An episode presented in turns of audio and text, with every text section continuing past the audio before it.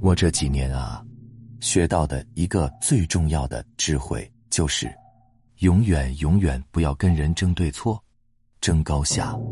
为什么呀？因为对错和高下，都是我们主观的、扭曲的、执念的幻觉，都是我们的思维捏造出来的，并不能反映客观真相。所以，你争一个不能反映客观真相的东西，有何意义呢？